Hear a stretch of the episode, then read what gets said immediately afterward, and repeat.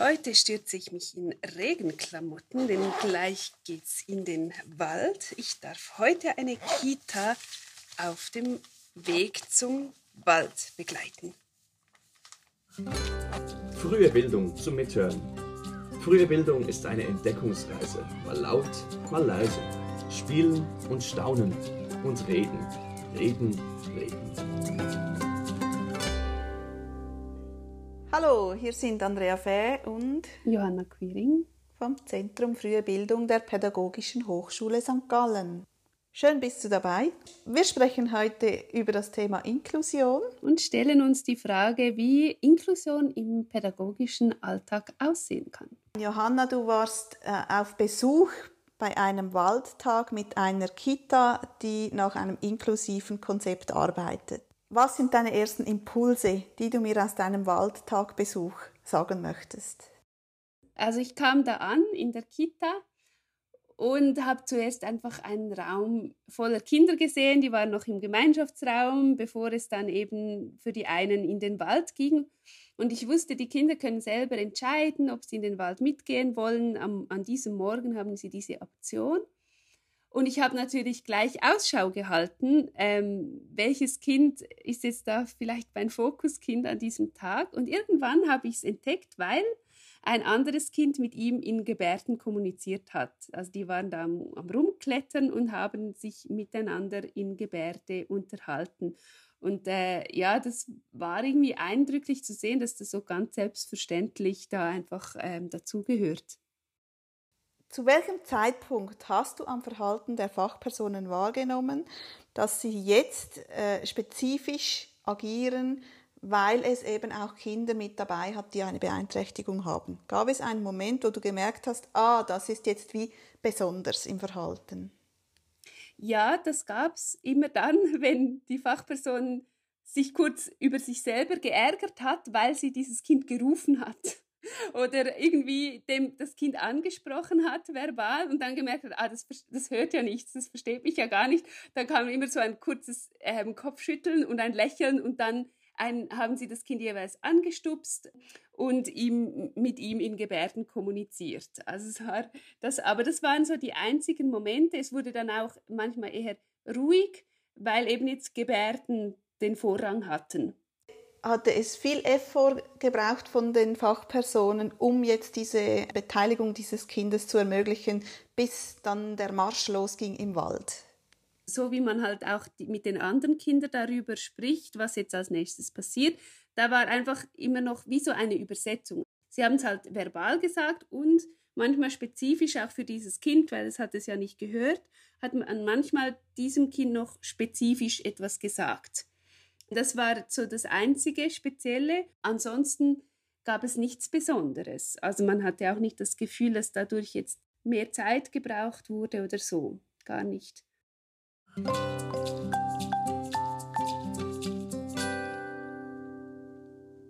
Isabella Eckmann hat an diesem Tag den Waldtag quasi geleitet und vorbereitet und ich habe sie gefragt, inwiefern sie sich auch speziell der Gedanke dazu macht, welche Kinder dabei sind. Was sind deine Überlegungen jeweils? Also Ziel ist es schon, dass die Person, welche ausgelernt ist, auch den Waldtag organisiert, auch plant, auch Aktivitäten oder sonst kleinere Inputs. Aber das ist dann auch wieder so, dass wir für jedes Kind dann, ob jetzt mit oder ohne Beeinträchtigung, ausgerüstet sind. Also so spezielle Vorbereitung braucht es in, in Bezug jetzt auf die Kinder mit speziellen Bedürfnissen nicht. Mhm. Was auch oft dann der Fall ist, dass der Betreuungsschlüssel einfach angepasst wird. Mhm. Dass wir dann nicht zu zweit gehen, sondern dann kommt noch eine dritte Person mit dazu, weil die Kinder dann vielleicht mehr auch körperlich Unterstützung brauchen. Was mich dann sehr berührt hat, war dann das Kind im Wald zu beobachten, wie es diesen Wald erlebt. Zum Beispiel ist mir aufgefallen, das Kind hatte einen Zweig mit Blättern und hat immer wieder mit der Hand so über diese Blätter gestrichen. Und mir ist aufgefallen, dass ich nehme sehr viel auch über das Gehör wahr. Also ich höre den Regen, ich höre unsere Schritte, ich höre den Donner Und das sind alles Sinneseindrücke, die ich habe in diesem Wald, die diesem Kind fehlen. Und es sucht die sich auf eine andere Art und Weise, also mit die, eher über das Taktile zum Beispiel.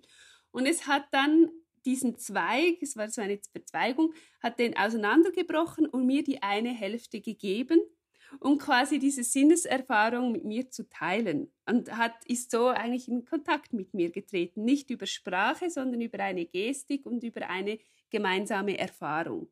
Und das war dann so der Start für mich, dass ich mit diesem Kind eigentlich den Wald dann erkundet habe, immer mehr. Also es hat mich wie, mitgenommen auf seine Sinnesreise, hat mir die Dinge gezeigt, die es sieht, die Schnecken am Baum, ist mit mir vorausgelaufen. Also es war ein Kind, das durchaus sehr selbstständig war und auch voranging und dann eigentlich ja mir gezeigt hat, wie es jetzt den Wald erlebt. Ein Haus.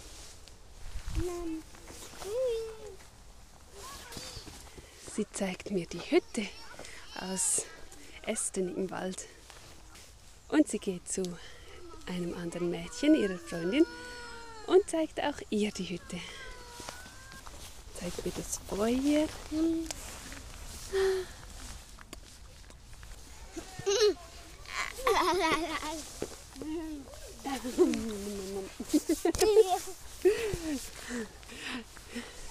Wir setzen uns auf einen Baumstamm und tun so, als würden wir essen. Das ist eine sehr schöne Erfahrung. Wenn du diese Fachpersonen beobachtet hast, wie sie mit dieser Situation umgehen, gibt es da etwas, das dir aufgefallen ist? Es gelingt ihnen sehr gut, jedes Kind in seiner Besonderheit zu erfassen und auch dann entsprechend mit ihm zu interagieren. Wir waren dann auch bei einem Matschloch und ein Kind, das hatte einfach etwas Mühe mit Dreck und machte das nicht so gern. Und das musste dann auch nicht in den Matsch. Und man hat ihm geholfen, die Hände wieder zu waschen. Und andere Kinder, die waren voll im Matsch und haben das genossen und, und Lehm gesammelt, um das dann später zum Töpfen zu verwenden und so. Und es war einfach okay, jedes Kind, wie es jetzt das empfindet und wie viel Lust es darauf hat, das hatte einfach Platz. Isabella Eckmann formuliert die Leitgedanken dahinter folgendermaßen. Wir sind gemeinsam besonders und jedes Kind hat seine Bedürfnisse und wir gehen auf jedes Bedürfnis ein und wir arbeiten deshalb auch ja, bedürfnisorientiert, dass wir jedes Kind dort abholen können, wo es gerade steht, wo das Interesse ist. Ergänzen wir doch die Perspektive aus der Praxis mit einem Blick in die Wissenschaft. Wir haben uns mit Matthias Lütholf, Dozent an der Hochschule für Heilpädagogik in Zürich, unterhalten. Er arbeitet hauptsächlich im Bereich der heilpädagogischen Früherziehung und hat auch eine Forschung gemacht im Bereich Teilhabe und Partizipationsmöglichkeiten von Kindern mit Behinderung in Kitas. Matthias Lütolf erklärt den Begriff Inklusion so.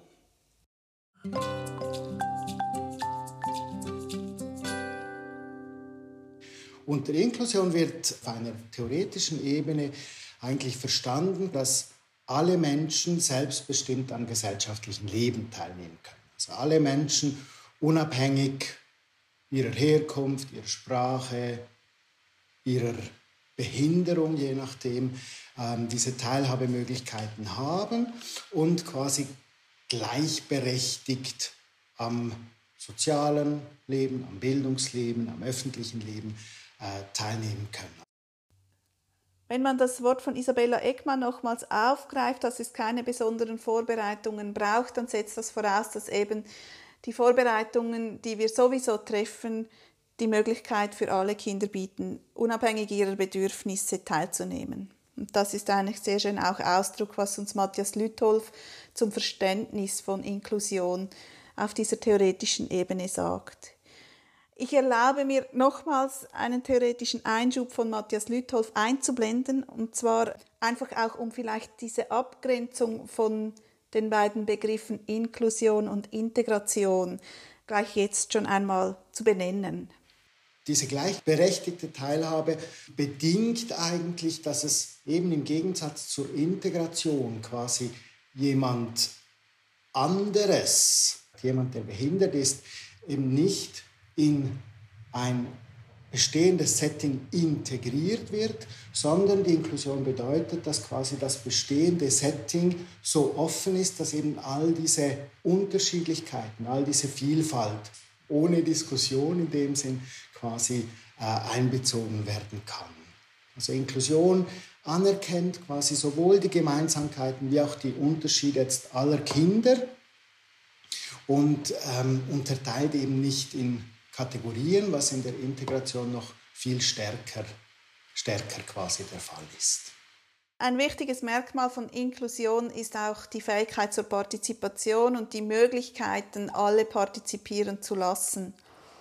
Und auch hierzu vielleicht steigen wir ein mit einem Beispiel aus der Praxis einer Kita, auch erzählt von Matthias Lütolf, wie ein Kind mit seinen Sinnen äh, sich ein Spielangebot aneignen kann. Wenn ich das im Alltag der Kita sehe, ist ein Aspekt der Partizipation, ein ganz einfacher Aspekt der Partizipation, zum Beispiel die Zugänglichkeit der Spielangebote.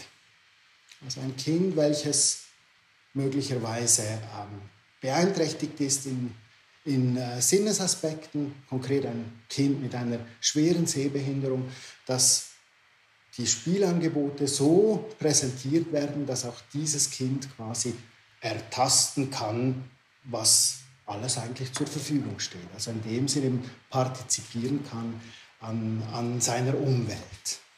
Partizipation wird oft ermöglicht auch äh, über Kommunikation. Dazu haben wir nochmals ein Beispiel von Isabella Eckmann, wie sich eine Tischsituation gestaltet, an der auch ein Kind, das taub ist, teilnimmt.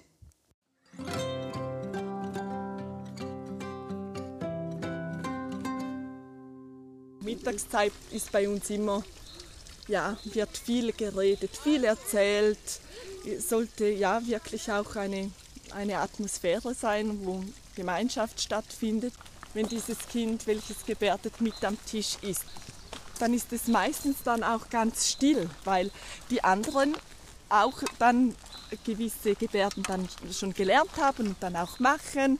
Ähm, ja, das ist vielleicht auch noch so ein Schlüsselmoment, wo, wo einfach entsteht, ohne dass jemand irgendwie aufgefordert hat oder einfach spontan. Mhm, mh. Weil jetzt eben vielleicht, dass dieses Kind Redezeit hat, oder? Und dann sind die anderen aufmerksam auf seine genau, Gesten. Genau. Wenn wir uns also fragen, wie Inklusion im pädagogischen Alltag umgesetzt werden kann, dann heißt das, dass wir im Wesentlichen die Besonderheiten der einzelnen Kinder in den Blick nehmen und uns diesen widmen und schauen, was braucht welches Kind, um ganz natürlich am Alltag überall teilhaben zu können. Dabei unterscheiden wir nicht ob es sich um ein Kind mit Behinderung oder ohne Behinderung handelt, sondern wir verstehen die Pädagogik als eine Pädagogik der Vielfalt, die voraussetzt, dass wir alle speziell sind und unsere eigenen Bedürfnisse haben und mit unserer Individualität teilnehmen können. Vielleicht nochmals ein Beispiel dazu, nämlich die Eingewöhnung, die in der Kita eine große Rolle spielt. Da wird die Bezugsperson des Kindes wie eine Fachperson für das einzelne Kind. Also die gibt dann das Wissen über dieses Kind auch an alle anderen weiter. Und wenn jetzt ein Kind mit besonderen Bedürfnissen dabei ist, dann heißt das, dass da vielleicht noch etwas mehr Aufmerksamkeit auf einzelne Aspekte gelegt werden muss. Man muss vielleicht auch noch sogar etwas verändern im pädagogischen Alltag, im Mobiliar oder so, um dem Kind Teilhabe zu ermöglichen. Also sicher mit größerem Aufwand und mehr Ressourcen verbunden. Aber eigentlich am Konzept der Eingewöhnung müssen wir gar nichts verändern. Praxistipp. Wir haben in unserer Podcast-Folge zwei Beispiele gehört. Ein Beispiel von einem Kind, das nichts sieht und ein Beispiel von einem Kind, das nichts hört. Versetzen wir uns doch mal in die Perspektive dieser Kinder und stellen wir uns vor, dass ich in den Kindergarten, in die Spielgruppe, in die Kita komme, wo wäre meine erste Hürde, die ich zu bestreiten hätte, hätte ich diese Voraussetzung? In dieser Folge haben wir versucht zu zeigen, dass Inklusion keine Hexerei ist und dass eigentlich gerade zum Beispiel eine Kita oder eine Spielgruppe, wo sowieso Kinder mit ganz unterschiedlichen und heterogenen Merkmalen zusammenkommen, ein guter Ort ist, um weiter über Heterogenität nachzudenken und zu überlegen, wie könnte man sich auf den Weg machen zu mehr Inklusion. Trotzdem ist es natürlich aber auch kein Kinderspiel und wir werden uns in der nächsten Folge damit auseinandersetzen, wie man sich als Institution auf den Weg machen kann zu mehr Inklusion. Und das Schlusswort geben wir nochmals Matthias Lütolf. Und zwar geht es um die inklusive Pädagogik, die auch als Pädagogik der Vielfalt verstanden werden soll und kann.